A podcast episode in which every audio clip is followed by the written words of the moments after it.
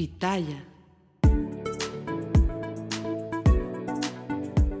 Bienvenidos todos a un Lo que no se habla obligado. Ay, y es Dios. obligado, Millani Santaella, porque es que no hay manera de hablar de otra cosa que no sea Shakira y Piqué. Millani Santaella, mi coach, mi mentora, mi psicóloga, que siempre tienes la palabra perfecta. Vamos a analizar esto de una vez y por todas, porque se está hablando de la relación, ¿no? De que tienen eh, Piqué y Shakira en este momento, luego de la eh, turbulenta separación por infidelidad de Piqué, como ya sabemos, y hay personas que están a favor y en contra de lo que ha hecho Shakira con la canción. Unos la encuentran muy fuerte. eh, de hecho, yo pregunté en mis redes sociales si, si las personas pensaban que era lo correcto, lo que ella había hecho, o si debió haber pensado más en sus hijos. ¿Qué tal si vamos analizando a, a cada personaje de la historia? ¿Qué tal si comenzamos con Shakira? A ti, ¿qué te parece la acción de Shakira de haber compuesto esta canción para, es que yo no sé ni la palabra correcta, para hablar tan, tirarle tantas flores, entre comillas, irónicamente hablando, a Piqué? Ok, mira, lo primero es que cada quien va a hablar de su mapa mental. Shakira lo que ha expuesto es el duelo que vive de una forma a todas las redes, en su arte. Yo admiro, yo amo a Shakira. La verdad es que desde sus inicios, o sea, me encanta, es una mujer que nos ha llevado en alto. Ahora, yendo ya, si nos vamos a la parte terapéutica, yo lo voy a ver desde mi mapa mental. ¿Qué quiere decir? Que si yo no viví el duelo de tal o cual manera, entonces yo me voy a decir con Shakira, ah, mira, esto yo me identifico con. Ella viene con tres canciones, porque viene primero con Te Felicito, con Raúl Alejandro, luego viene con La Monotonía, con Nosuna, y ahora lanza esto con Bizarrap. Hay un, obviamente, un modelo mercadológico, un modelo eh, de todo lo que tiene que ver con redes, etcétera. Ahora, Pero, la- pero espérate, espérate. Esto es Shakira que puede escribir una canción y la escucha todo el mundo. Y como quiera, Pero oye. nosotras todos hacemos, podremos hacer algo así. Estamos las que hablamos constantemente mal de la pareja y se lo dices a todo el mundo. Te Ahora paras en la esquina allá. del supermercado y le dices a todos lo que piensas. Ok, ahora vamos para allá. Cuando tú te expones y abres aquí, que es la posición más difícil y donde ella está en el proceso de la ira en el duelo. El duelo tiene el shock o la negación. El duelo luego va a una ira. En la ira hay frustración, impotencia. La ira es uno de los procesos más peligrosos de un duelo. Porque en la ira tú eres capaz de hacer muchas cosas. Entonces, ¿qué pasa en este momento? En esa ira yo ataco al otro, culpo, hago, deshago. Y ahora vamos a ver, yo quiero también ver el punto de los hijos, el punto de un piqué. Obviamente, cuando yo me trago la ira, que es parte de lo que esto positivamente se ha expresado, que es la parte positiva, porque para todo hay una luz y una sombra. Y es que, ¿cuántas personas se han tragado una ira Exacto. y se han quedado ahí. Y dicen, no, eh, tu papá no me hizo nada, no, aquí no pasó nada. Y tantos hijos que se han quedado con la conciencia, tú no te imaginas la cantidad de personas que ha ido a, a sesiones conmigo para perdonar a su mamá de por qué no se divorció de ese papá. Mm, O de, esa, de esa mujer que se queda atrapada en un duelo. Entonces, O sea que tú ves positivo que ella esté expresando lo que siente. con cuidado, porque expresar lo que tú sientes no necesariamente es atacar al otro. Expresar lo que tú sientes es ir a una terapia. O sea, hay que ir a los lugares correctos de Mm, ya. expresión. Ahora, eso va a conectar con todas las mujeres que nunca se expresaron, con todo el que nunca ha dicho, mira, me hiciste daño, me duele, que es parte del proceso. Después de la ira viene la negociación que es el proceso mediante el cual tú estás como, me hizo mal, pero no me hizo tan mal. Él es buen hombre, pero es el- él es mal hombre, pero, pero buen padre. Él Mm. nunca me hizo tal cosa o aquella cosa. Entonces, en este proceso donde hay una infidelidad, es importante también reconocer que en el triángulo de la infidelidad cada uno se va a sentir identificado con lo que tú has vivido. Si tú has vivido una persona que salió de un duelo correctamente, que rehizo su vida, porque ahora vamos para Piqué, Piqué simple y llanamente eligió otra persona. Obviamente, no la eligió adecuadamente porque el amor se acaba y necesitamos aprender a entender eso. Entonces, el proceso de Shakira, ¿cuál es el peligro del proceso? El primer peligro es que está muy expuesta. Ella está en un momento, obviamente, de empoderamiento, ha empoderado muchas mujeres. Mira, qué bueno, no se quedó llorando, porque hay un arquetipo de la mujer víctima, que es la que se entiende que queda bien, que es la que se queda llorando. Ah, mira, no se quedó llorando, salió adelante. No, ella se convirtió como en heroína de todas esas mujeres que tú estás mencionando. Y conecta con el facturar. Una mujer puede facturar y llorar. Tú y yo facturamos y lloramos muchísimo. O sea, eh, es, es, normal, es proceso de nuestra vulnerabilidad.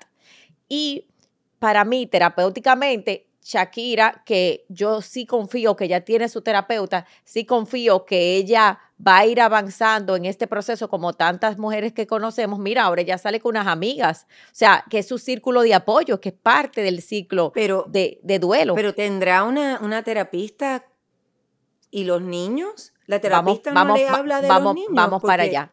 Para mí, los grandes víctimas de todo esto son sus hijos.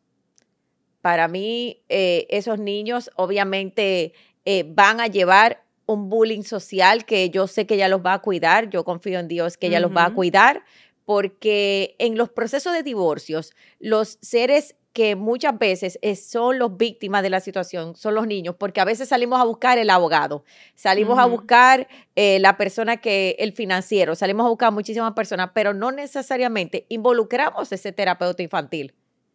Porque ese terapeuta infantil es que me va a ayudar a mí como papá a decirle, mira, tu papá y yo trabajamos de esta manera. Espero que ella haya tenido las debidas conversaciones con esos niños que van a un colegio, que van a una escuela, que van a jugar fútbol. O sea, esos niños, ¿quién ha conversado con ellos? ¿Cómo, cómo yo estoy manejando? Pero esos niños son pequeños, Janice. ¿Tú crees que esos niños es justo para ellos?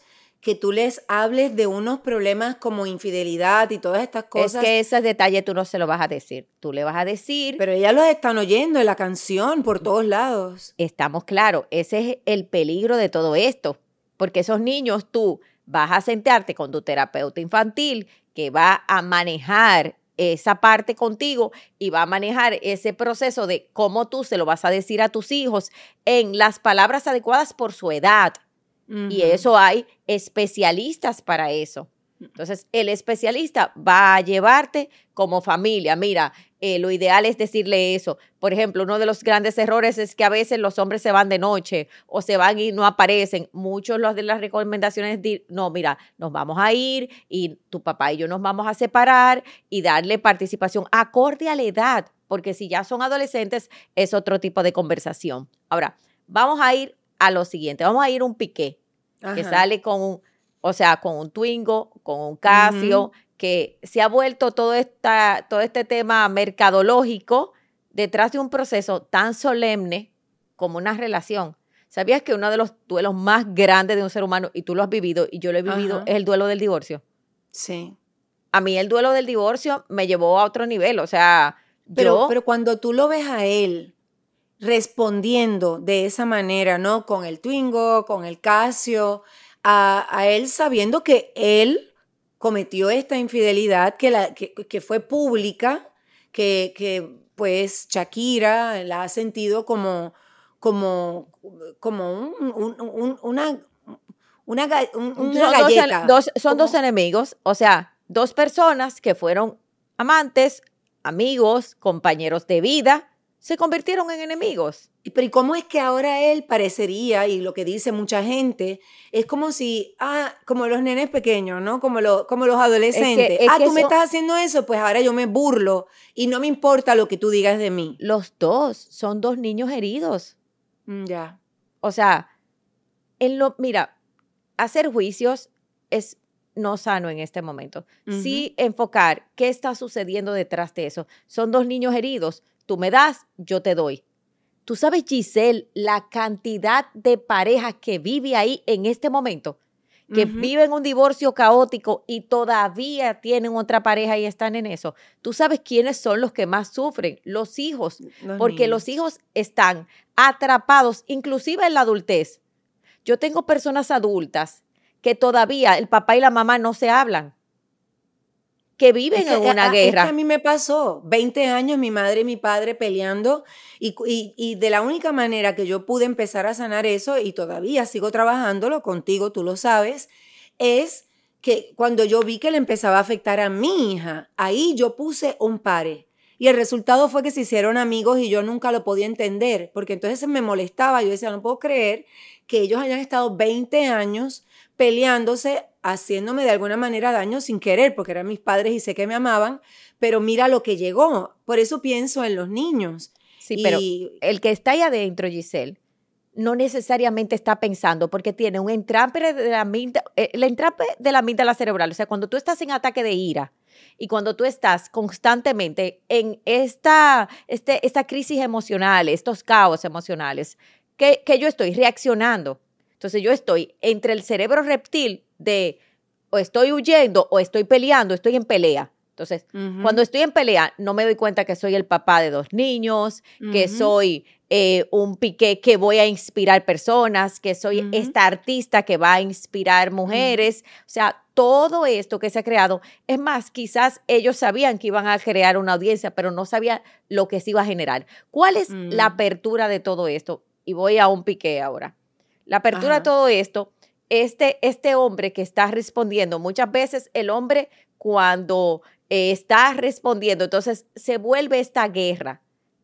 Lo importante es detenerlo. Porque ¿qué él hizo? Yo no me voy a quedar callado tampoco. Entonces, si aquí nadie se va a quedar callado, ¿quién va a traer la paz a todo esto? Sí. Y yo sí tengo la conciencia de que cuando vemos, ah, mira, ahí están mis hijos, muchas veces no lo estamos viendo y qué es lo que necesitamos hacer para parar, porque esto puede volverse una, una guerra de siempre. O sea, que qué es lo que debería hacer él. Eh, obviamente, ella lo está atacando públicamente. Sabemos que él hizo la infidelidad pública también, pero él se tenía que quedar calladito, tranquilito, tratar de tener una comunicación con ella. Mira, Giselle, en estos procesos la gente hace lo que puede con lo que tiene. Ok. Generalmente, cuando pasamos por estos procesos que de la negociación viene la tristeza y mm. hasta que yo no me doy el permiso de que me duela y de hacer un proceso terapéutico, yo no salgo de ahí. ¿Tú sabes que hay personas que se mueren con un, o sea, que se pasa la vida entera y se quedaron con un duelo perdido?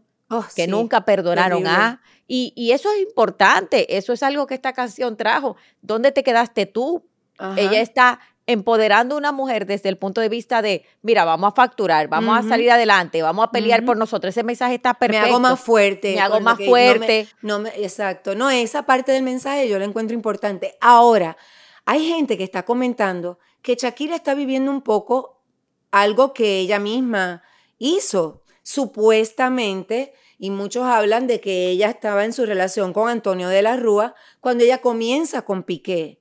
Entonces, ¿qué, qué tú crees que está pasando por la cabeza de, de Shakira? Y a todo esto, y quiero que terminemos con eso, es eh, Shakira y Piqué pueden ser cualquiera, puede ser Pedro y María, pueden ser eh, Roberto y Jacinta puede ser cualquiera de nosotros. Yo creo que esta situación no es para juzgarlo porque no sabemos exactamente qué está pasando ahí, pero sí para aprender de esto.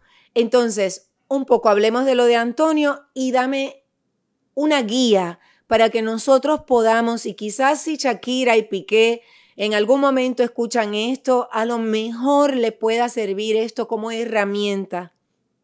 Ok, mira, lo primero es que para los dos, o sea, esto es un proceso de sanación.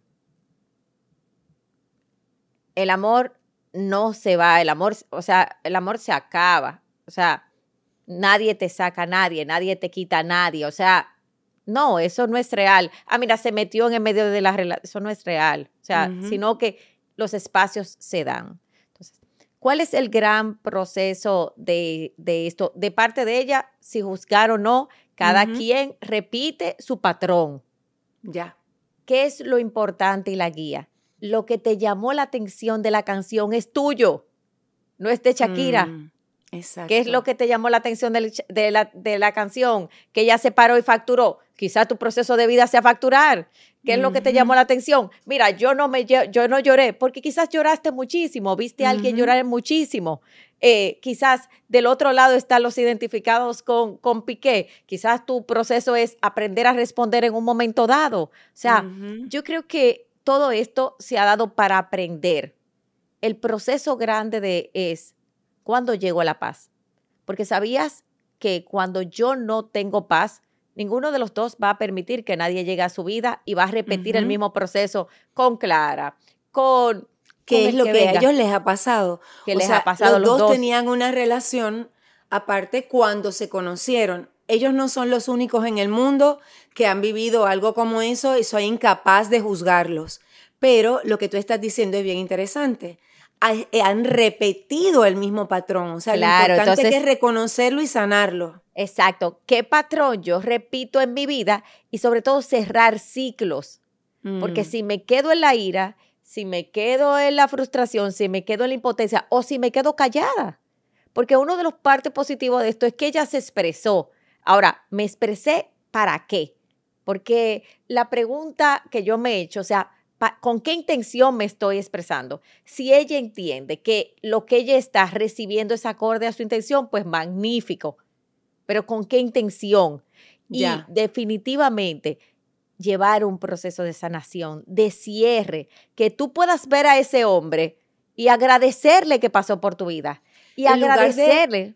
en lugar de tratar de herir a la otra persona, más bien enfocarnos en sanar nosotros, es lo que tú estás diciendo. Exacto, porque si yo me mantengo atacando al otro, ahí eso es lo que voy a recibir de vuelta. Ok. Entonces, pero salir del ataque, eso toma un tiempo. Todos hemos atacado a alguien, todos hemos sentido que esa persona nos hizo daño, que esa persona nos hizo. Es salir de esa parte y asumir una responsabilidad de la vida. Entonces, responsablemente ¿Qué va a pasar con mi vida cuando yo respeto y acepto que mi ex esposo eligió a otra mujer? ¿Qué va a pasar con mi vida como ese esposo cuando estoy eligiendo esto y mi ex esposa se encuentra de esta manera?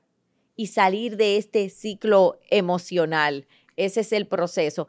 Y para todo el que está escuchando esto, verifica cuáles son tus duelos perdidos. ¿Cuáles son?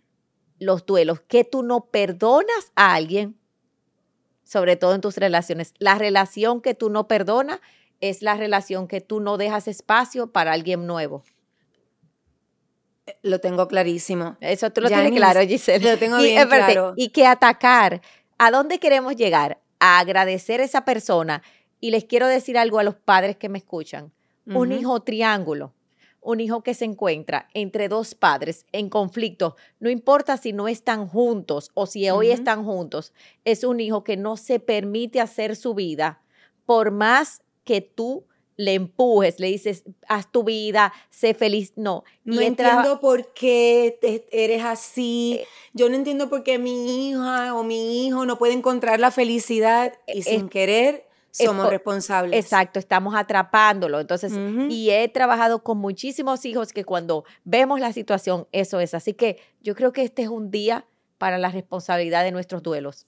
Entonces cerremos este, este podcast eh, con, con esa herramienta que necesitan esas mujeres, esos hombres que a lo mejor han vivido una infidelidad, esta separación donde hay ira, como tú estás mencionando, y tienen hijos o no ¿cómo tú me dirías qué es lo que yo tengo que hacer? ¿Me pongo a escribir una canción? ¿Hago un poema? ¿Me pongo en el medio de la calle a gritar a los cuatro vientos lo que está pasando? ¿O qué hago, Janice? Vaya a terapia. Mira, hay que ir a terapia, hay que hacer su círculo de apoyo. Sí hay que expresarlo, pero más allá de expresarlo es pasar los procesos. Necesito encontrarme con mis sombras. ¿Qué representa esto para mí? ¿Qué me trae mi papá de esta manera? Mi autoestima. ¿Qué me trae a mi vida? ¿Cuál es el regalo? Y detrás del duelo siempre hay un milagro de una nueva oportunidad. A los niños no vamos a decirles nada. Sí, pero lo vamos a también a manejar con un profesional de la conducta humana. O sea, no no puedo decirle, tu papá no hizo nada, yo nunca le dije nada a tu papá de lo que hizo, o el papá decirle por el otro lado, tu mamá hace esto. Señores, la pareja son los adultos. Saquen a los chicos, a las chicas de esto. Sus hijos, ustedes siempre van a ser papá y mamá. Eso no se divorcia, eso no se separa, tranquilo, que eso no pasa nada, eso siempre va a estar ahí. Entonces, ¿cómo voy a buscar ayuda? Y sobre todo, ser consciente conmigo y decir, soy yo la que no he perdonado o soy yo el que no he perdonado. Y vamos a ver cómo vamos a sanar esa guerra emocional que es tan destructora.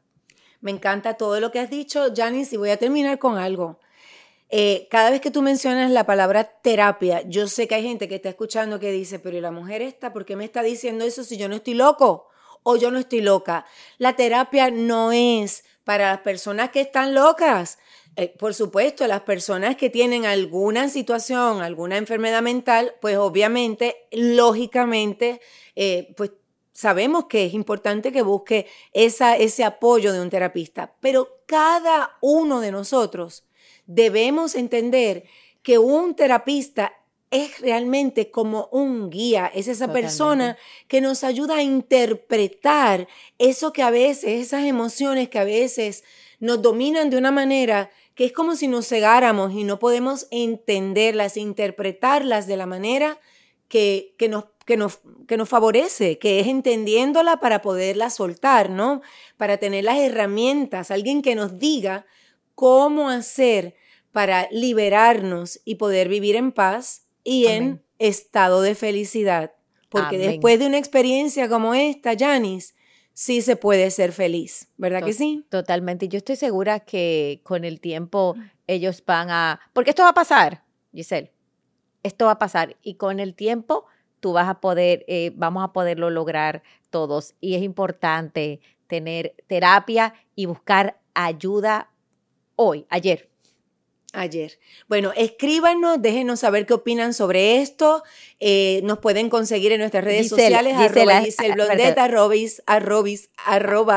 eh, Janice eh, Santaella, ¿verdad? Sí, y dile, y arroba Centro San y Crece para las personas, con nuestros profesionales. Giselle, que le hables desde su mapa mental. O sea, ¿qué fue lo que te llamó la atención de la canción y en qué se refiere a tu vida? Hazte esa pregunta y cuéntanos qué piensas. También recuerden que lo que no se habla nos pueden ver en YouTube, lo que no se habla también en Facebook. Así que un besito muy grande, los queremos mucho.